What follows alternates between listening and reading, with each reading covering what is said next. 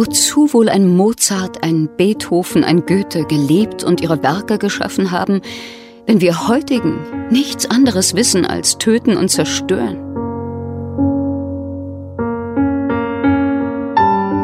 In der Straßenbahn. Da weint man nicht, da ist man stolz. Eine Mutter weint, der Sohn, ein Fallschirmjäger, ist beim Absprung tot an einem Baum hängen geblieben.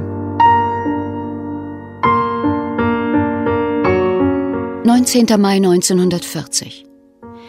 Nicht die gelegentliche und zu allen Zeiten als Begleiterscheinung des normalen Lebens eintretende Niedertracht ist es, die mich im Innersten aufwühlt, sondern die Tatsache, dass bei uns zu Lande gegenwärtig die Niedertracht zum Prinzip erhoben ist.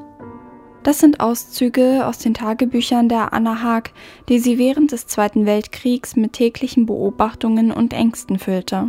Dabei blieb ihr häufig als einziges Mittel der Bewältigung Sarkasmus und Galgenhumor, wenn sie von der nationalsozialistischen Propaganda und dem aus dieser Zeit resultierenden Trauma berichtet. 29. Juni 1942 Nichts bringt den Deutschen so sehr aus dem Gleichgewicht wie schmale Rationen. Die Judenmassaker, die Misshandlung und Aufopferung der Polen, der Russen, das Vorhandensein von Konzentrationslagern, die Entziehung aller persönlichen Freiheit, all das hat ihn nicht sehr erschüttert.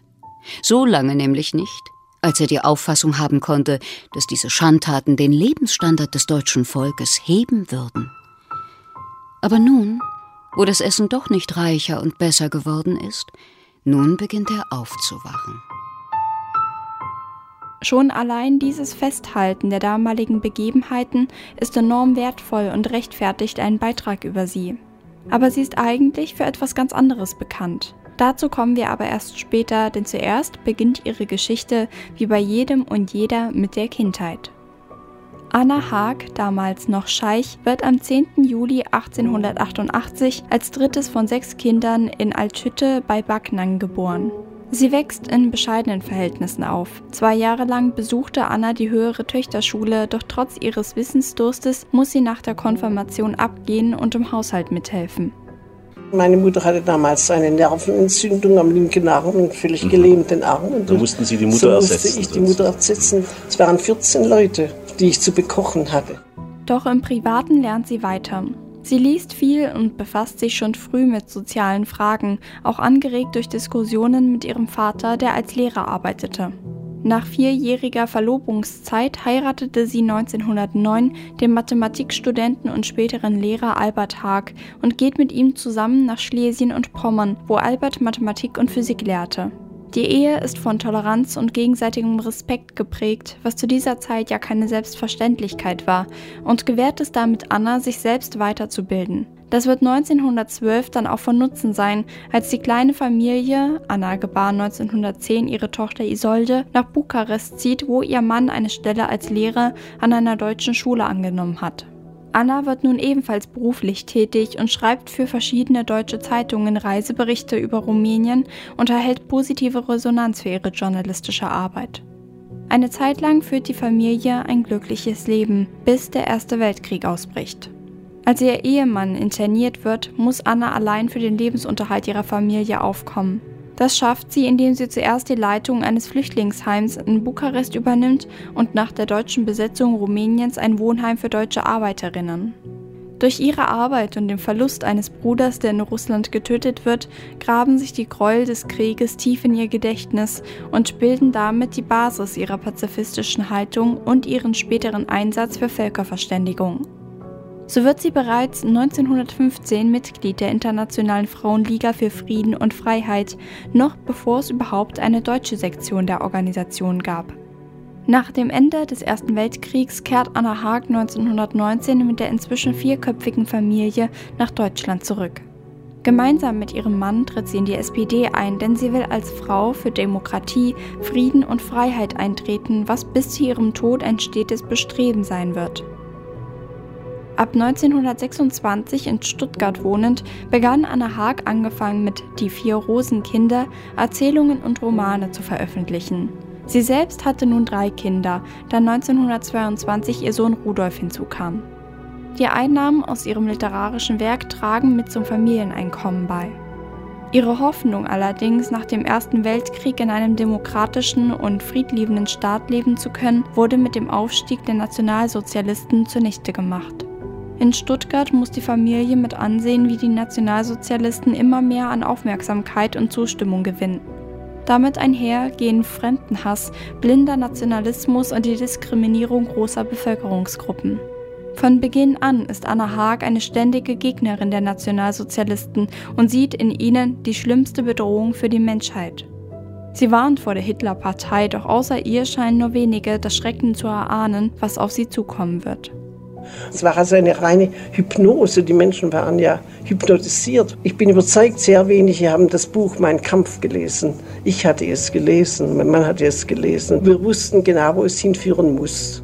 Ab 1933 hat die ganze Familie Haag dann unter Schikanen zu leiden, denn zuerst wurde Albert 1934 wegen pazifistischer Äußerungen strafversetzt und Anna selbst Publikationsverbot erteilt. Sie leidet sehr darunter, sich nicht äußern und damit auch andere zur Vorsicht mahnen zu können. Nur knapp entgeht sie außerdem einer Verhaftung, weil sie ein mit ihrem Namen publiziertes Antikriegsplakat der IFFF in letzter Minute vor einer Hausdurchsuchung verbrennen kann. Ich kann nicht nichts sagen. Ich kann es nicht. Ich weiß, meine Tage sind gezählt. Ich gehe sozusagen bereits mit dem Kopf unterm Arm durch die Straßen. Ich will das Schicksal nicht absolut herausfordern. Nein, das will ich nicht. Ich will vorsichtig sein, wo es angeht. Aber ich will nicht zum Verräter an meinen Werten und Denken werden. Der Nationalsozialismus bedeutete für Anna Haag die Verneinung jeglicher Werte, für die man lebt. Es ist die Reduzierung des Menschen auf die Bestie Mensch durch die Verherrlichung von Krieg und Sterben sowie von falschem Heldentum, durch die Auslöschung individueller Freiheit, durch die Gleichschaltung im Tun und Denken, durch Hörigkeit gegenüber der Propaganda, durch die Vergöttlichung des Führers. Die Frage, wie eine gebildete Nation sich derart für eine verbrecherische Ideologie begeistern konnte, ist ihr ein Rätsel. 24. Januar 1941. Zuweilen habe ich den Eindruck, als ob ein Massenwahnsinn das deutsche Volk ergriffen habe und als ob ein Gehirnschwund in großem Ausmaß um sich fräße. Dank ihrer Schilderungen bekommt man einen Einblick in das Alltagsleben im Nationalsozialismus. Auch widersprechen ihre Aufzeichnungen in den rund 20 Heften der Annahme, dass die Bevölkerung nicht über all die Gräueltaten im Bilde war, beziehungsweise nicht die Möglichkeit hatte, darüber Bescheid zu wissen. Ein furchtbares Flüstern geht um. Irre und Gemütskranke werden umgebracht. Ein Freund meines Mannes sagte, man habe die Namen der Insassen der Altersheime angefordert. Welch unerhörte Barbarei. Sollte solches möglich sein in deutschen Landen? Wir fragen die Herausgeberin der Anna Haag Tagebücher Jennifer Holleis, war Anna besser informiert als andere Bürgerinnen? Vermutlich ja, aber nicht, weil sie spezielle Zugänge hatte, sondern weil sie sich einfach ganz, ganz breit informiert hat. Sie hat ganz gezielt verbotene Radiosender gehört. Das war mit sehr, sehr viel Risiko verbunden und dieses Risiko wollten nicht alle Deutschen auf sich nehmen und es wollten auch nicht alle Deutschen den Blick auf Deutschland erfahren. Vielleicht ist auch das ein Grund, warum nach Kriegsende Verlage lange kein Interesse daran zeigten, ihre Aufzeichnungen zu veröffentlichen. Erst 2016 erschien eine gekürzte und 2021 eine vollständige Ausgabe ihrer Tagebücher.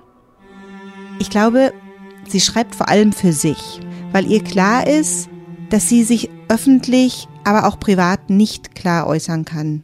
Selbst in ihrer eigenen Familie gab es glühende Nazis. Das heißt, das Tagebuch wurde für sie auch zum Rückzugsort für ihre Gedanken. Und sie schreibt ganz oft, dass sie das Gefühl hat, sie würde ersticken. Ihr stecken die Worte im Hals. Die müssen irgendwie raus. Die Partnerwahl ihrer jüngsten Tochter kommentiert sie sehr schneidig. Die hat einen Nazi geheiratet, der dann die ganze Familie auch erpresst hat mit den Worten, ich weiß zu viel über euch und deswegen konnte sich Ludovike, wie sie im Buch genannt wird, nicht von ihm scheiden lassen, weil er gesagt hat, wenn du dich scheiden lässt, dann bringe ich euch alle an den Galgen. 26. März 1941. Ein Schwiegersohn ist in der Regel ein Mensch, zu dem die Schwiegereltern sehr nahe Beziehungen haben. Ein deutscher Schwiegersohn jedoch, unser Schwiegersohn, ist vor allen Dingen deutsch und heldisch.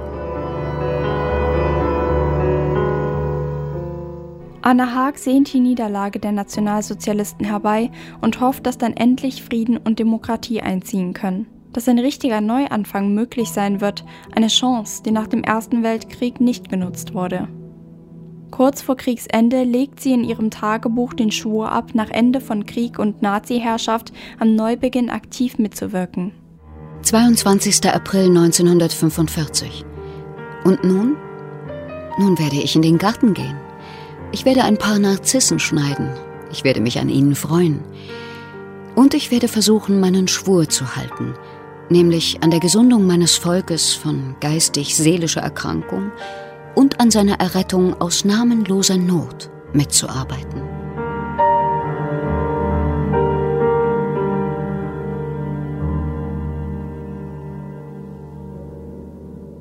Und dieses Versprechen hat sie gehalten.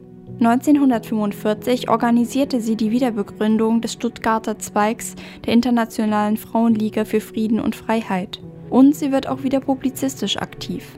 1946 verfasst sie unter dem Motto Und wir Frauen eine Broschüre, die mit Lizenz der Militärregierung publiziert wird und auf breite Resonanz trifft. Ich habe gemeint, wenn die Frauen sich sehr einsetzen würden, um die öffentlichen Dinge dann würde die Welt automatisch besser werden und würde ein vernünftigerer Geist herrschen. Und ich weiß nicht, ob ich damit recht habe. Sie möchte die Frauen dazu ermutigen, ebenfalls politisch aktiv zu werden, doch bald sind es wieder nur Männer, die Frauen aus der Politik wie eh und je herausdrängen. Doch Anna Haag gibt nicht auf. Unter ihr entstehen bald zahlreiche soziale Projekte und Frauenverbände wie der Deutsch-Amerikanische Frauenverein oder der Hausfrauenverein. Auch tritt sie der SPD kurz nach ihrer Wiederbegründung bei, der einzige Partei, die sich 1933 im Reichstag dem Ermächtigungsgesetz widersetzt hatte. Als sie dann 1947 als eine von nur zwei Frauen in den Landtag von Württemberg-Baden gewählt wurde, machte sie sich für Frauen stark, die gerade in der Nachkriegszeit unter dem Verbot des Schwangerschaftsabbruchs leiden und nicht selten an heimlichen Abtreibungen sterben. Als Hausfrau und Mutter, die sie auch ist, versucht Anna Haag, die Rechte von Hausfrauen zu stärken. Sie fordert, Hausfrauenarbeit als solche anzuerkennen und auch bei der Verteilung von Lebensmittelkarten zu berücksichtigen. Sie scheut nicht davor zurück, sich für ihre Überzeugungen entschieden einzusetzen. Da wurden schon mal ein paar Abgeordnete unruhig, wenn sie sich zu Wort meldete.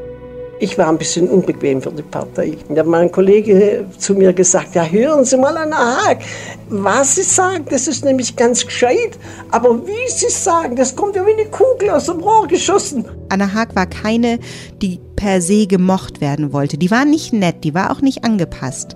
Weder beruflich noch privat. Und auch in ihrem Tagebuch nicht. Also die war weder ein Mäuschen, noch war sie schüchtern. Also sie war schon auch sehr davon überzeugt, dass ihre eigenen Ansichten die richtigen sind. Von zwei Weltkriegen geprägt war Anna Haags wichtigstes Anliegen die Entmilitarisierung Deutschlands und die Einführung des Rechts auf Kriegsdienstverweigerung. Das Desertieren aus der Armee galt ja lange Zeit als Schande und wurde hart bestraft. Männer, die sich dem Gräuel des Krieges entzogen oder widersetzten, wurden weltweit zum Tode verurteilt. Verständlicherweise erwartet sie eigentlich keinen Widerspruch gegen den Gesetzesentwurf, den sie 1947 vorlegt. Doch das genaue Gegenteil war der Fall. Der Entwurf entfachte eine hitzig geführte Debatte, aber regte gleichzeitig auch ein Umdenken über Patriotismus und Frieden an. Im April 1948 wird das Gesetz endlich angenommen und tritt in Kraft. Ja, ich war also im Landtag im Sozialpolitischen Ausschuss, im Kulturausschuss und im Auswärtigen Ausschuss. Wir waren neun Frauen damals und wir haben bei wesentlichen Dingen uns verständigen können und haben miteinander am gleichen Strang gezogen, von der CDU bis zur KPD. Und ich habe also damals einen Gesetzentwurf eingebracht, den dankenswerterweise alle diese Frauen mit unterzeichnet haben der hieß, niemand darf zum Kriegsdienst mit der Waffe gezwungen werden. Und das ist also nach einigen äh, Duellen mit männlichen Rednern dann schließlich doch durchgekommen und angenommen worden und wurde dann später in die Verfassung des Bundestags mit aufgenommen. Das ist eins zu eins ins Grundgesetz übernommen worden, nur ergänzt mit den drei Worten gegen sein Gewissen. Also es ist bis heute in Artikel 4 im Grundgesetz, dass niemand gegen sein Gewissen zum Dienst an der Waffe gezwungen werden darf. Und das ist im Prinzip das Recht zum Pazifismus in der Verfassung verankert. Also ich glaube, mehr kann man kaum erreichen, wenn man sich überlegt, wo Anna Haag herkam. Dieses Gesetz war nicht nur für Württemberg-Baden bahnbrechend. Erstmals setzte der Gesetzgeber ein Zeichen gegen Krieg und Waffendienst. Tausende junge Männer in der Bundesrepublik Deutschland verdankten daher dieser Frau die Möglichkeit, hinsichtlich der Wehrpflicht eine Entscheidung treffen zu können. Trotz ihrer erfolgreichen Arbeit im Parlament kandidierte Anna Haag 1952 nicht mehr für den Landtag von Baden-Württemberg. Ihre pazifistische Einstellung ließ sich mit der politischen Entwicklung nicht mehr vereinbaren. Sie war gegen die Wiederbewaffnung der Bundesrepublik unter Kanzler Adenauer und hatte in Sachen Wiedereinführung der Wehrpflicht auch Differenzen mit ihrer Partei. Ungewöhnlich und bis heute bewundernswert ist es, wie eindeutig und ohne Rücksicht auf Karriere oder Machtposition Anna Haag die politische Laufbahn zugunsten ihrer Überzeugungen aufgab. Da können sich viele Politiker eine Scheibe von abschneiden. Sie hatte nichtsdestotrotz viele andere Projekte, die sie weiterhin betreute. 1951 entstand auf ihre Initiative hin ein Mädchen- und Frauenwohnheim, das alleinstehenden und obdachlos gewordenen Frauen das dringend benötigte Zuhause mit Freizeiträumen und Bibliothek bot. Umgebaut und modernisiert besteht das Anna Haag Haus als Mehrgenerationenhaus für breite Bevölkerungsschichten noch immer und gilt als ältestes Mehrgenerationenhaus in Deutschland. Nach dem Tod ihres Ehemanns, ebenfalls 1951, nimmt sie eine Einladung in die USA an und spricht auf einer Vortragsreise über Strömungen in Deutschland. Fünf Jahre später folgt eine weitere Vortragsreise. Dabei sprach Anne Haag sich für Völkerfreundschaft und ein geeinigtes, friedliches Europa aus. Bis ins hohe Alter bleibt Anna Haag politisch aktiv und erhält zu ihrem 80. Geburtstag das Bundesverdienstkreuz. 1975 die Verdienstmedaille des Landes Baden-Württemberg und zu ihrem 90. Geburtstag wird sie von der Stadt Stuttgart mit der Bürgermedaille geehrt. Dort starb sie dann auch mit 93 Jahren am 20. Januar 1982. Obwohl Anna Haag das Recht auf Gewissensfreiheit durchgebracht hat und abseits davon sich für Frieden, Menschen in Notsituationen und Frauen im Besonderen engagierte, ist sie wie viele bedeutende Frauen in der Geschichte in Vergessenheit geraten. Nur an wenigen Orten wird versucht, ihrer zu gedenken. So sind die Grundschulen in Altschütte und Anna Haags späterem Wohnort Nördlingen-Neckarhausen nach ihr benannt doch vor allem das Anna-Haag-Haus in Stuttgart-Bad Cannstatt setzt dem Engagement der Namensgeberin ein Denkmal.